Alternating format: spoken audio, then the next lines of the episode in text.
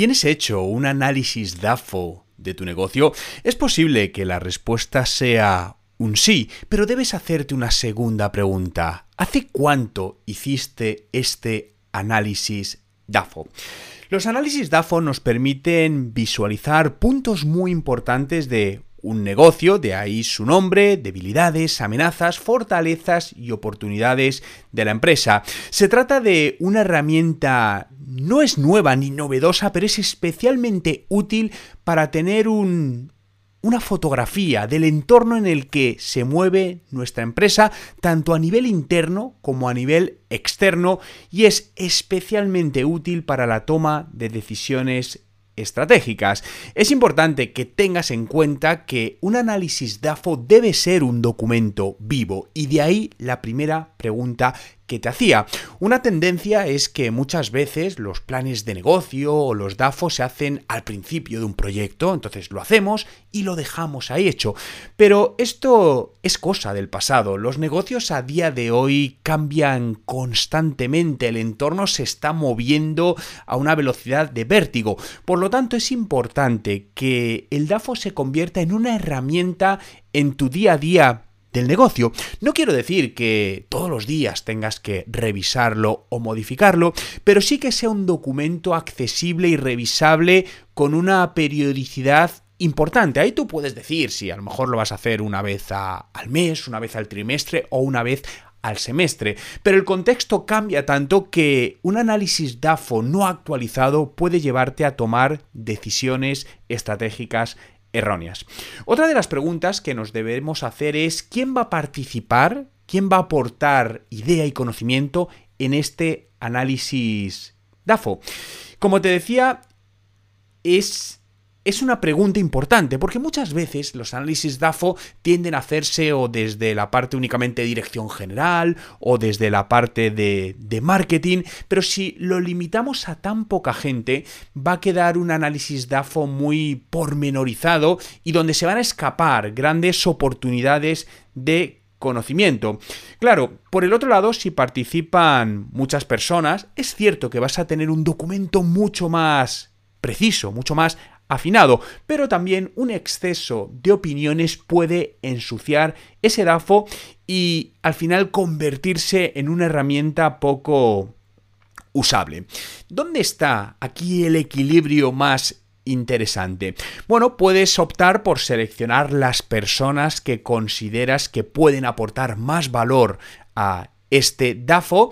Esto variará también dependiendo del tipo de empresa. Si es una pequeña empresa y sois dos personas o eres tú solo, pues obviamente no hay mucho que elegir. Si a lo mejor es una empresa donde hay un mayor número de trabajadores, a lo mejor una buena opción es que en el DAFO participen los directores de cada área estratégica del, del negocio, ¿no? Puede ser una, una buena opción porque a lo mejor si cada departamento tiene 10 personas, obviamente, y tienes 5 departamentos, no tendría mucho sentido que 50 personas estén aportando ideas al DAFO, por lo que decíamos, al final se va a generar un DAFO bastante con mucho ruido que puede distorsionar, ¿no? Eh, otra opción también es hacer DAFOs parciales. ¿Qué quiere decir esto? Hacer un DAFO por departamento y luego escalarlo. Imagínate que cada director de este área coge a su equipo de 10 personas y les dice que vamos a hacer entre todos ese DAFO, pero luego es el director quien lo depura y lo escala al DAFO general. Esto también es una opción muy interesante, quizás es más laborioso, lleva más trabajo, pero en muchos casos puede merecer, eh, puede merecer la pena. ¿Cómo sabemos si tenemos un buen análisis DAFO. Un buen análisis DAFO será aquel que tenga en cuenta todas las áreas y niveles de la empresa que son importantes para la toma de decisiones. Y vuelvo a lo mismo, esto dependerá del tipo de empresa, no es lo mismo una empresa de logística que un restaurante, que una tienda online, que una empresa de servicios, que una empresa de productos B2B, por lo que asienta en tu negocio cuáles son estas áreas o niveles más importantes. Segundo punto, es muy importante, como te decía al principio, que esté actualizado al lo máximo posible, ¿no? Para esto, ¿qué es lo más cómodo? Hacerlo en alguna herramienta en, la nube. Puedes utilizar herramientas como Dropbox, herramientas como Drive, eh, como OneDrive de, de Microsoft, la que te sea más cómoda, pero algún documento que permita que todas las personas implicadas en la realización de ese DAFO en cualquier momento puedan acceder a revisarlo o aportar información.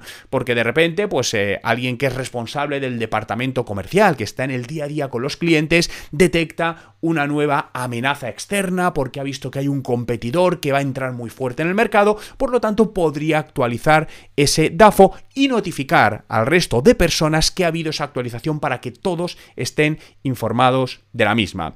También es muy importante que sea lo más visual y gráfico posible para facilitar su, comprensión. Puedes acompañarlo de algún tipo de, de gráfica o si es texto, mm, yo soy partidario de que sean textos concisos, muy concretos, muy directos, es decir, no que un análisis DAFO se vuelva en un documento escrito con muchas páginas, con largos párrafos, porque al final lo que va a hacer eso es que se disperse el conocimiento, va, va a dificultar de alguna manera su comprensión.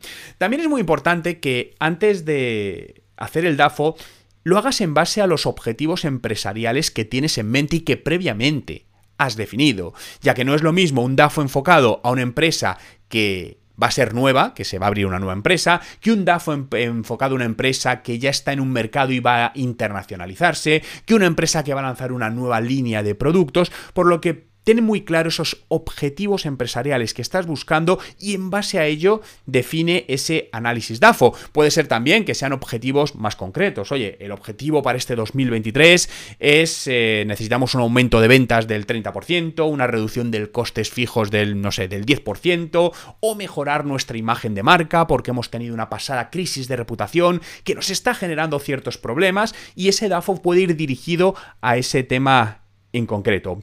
Y el último punto, y no menos importante, no te bases en impulsos o en sensaciones. A día de hoy los negocios contamos con gran cantidad de información, gran cantidad de datos. Es más, creo que hay exceso de información y exceso de datos, lo que en muchas ocasiones nos lleva a la parálisis por análisis. Pero independientemente de esto, debemos ser capaces que todo el análisis DAFO, en su mayor parte, lo que pongamos esté sacado de los datos. Eh, las empresas ya incorporan sistemas de CRM, gestión de clientes, sistemas de Big Data, de inteligencia artificial, por lo que el dato es algo que tenemos ahí, por lo que evita el completar un DAFO pensando qué o creyendo qué, sino que intenta que todas las personas asienten sus puntos de vista o su información en datos reales sacados del mercado o del propio negocio.